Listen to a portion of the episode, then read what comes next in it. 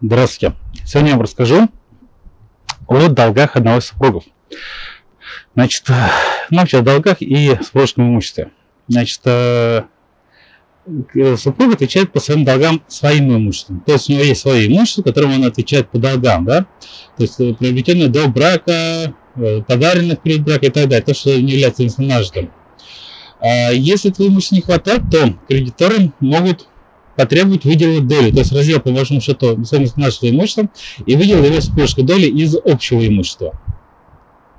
А, ну, соответственно, его имущество, оно и уходит кредиторам, то есть включая его долю в супружеском имуществе.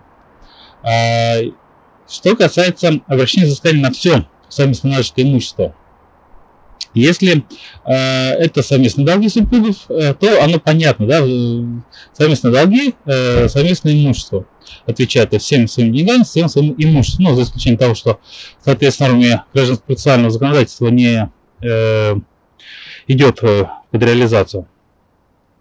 Но бывают случаи, когда по долгам одного из супругов могут быть э, обращено взыскание на общее имущество.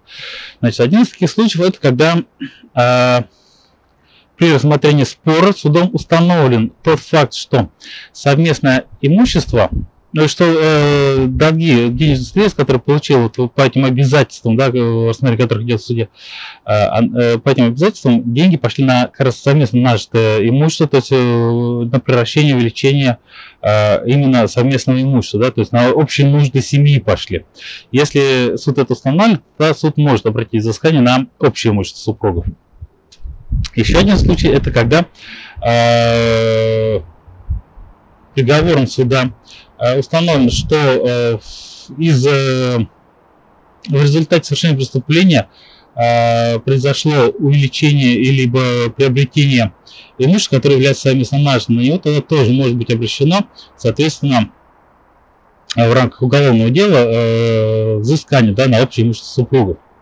Ну и еще один э, случай, когда может быть обращено на общее имущество супругов. Это когда э, это связано с детьми, да, когда э, несовершеннолетний ребенок общий э, совершает какое-то действие, причиняет ущерб, э, за который ответственность несут супруги. Тогда э, ответственность по обязательству несут оба, соответственно, супруги, соответственно, этим общим имуществом. А, если это обратить внимание, когда идет э, обращение взыскания по долгам супруга на общее имущество супругов, то э,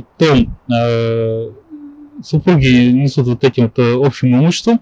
Если же по этим долгам не хватает, по этим, эти обязательства не, не покрываются всем имуществом совместным, то тогда в оставшейся части супруги несут солидарную ответственность по оставшимся обязательствам. То есть не равно остаются обязанными, но уже, соответственно, солидарно.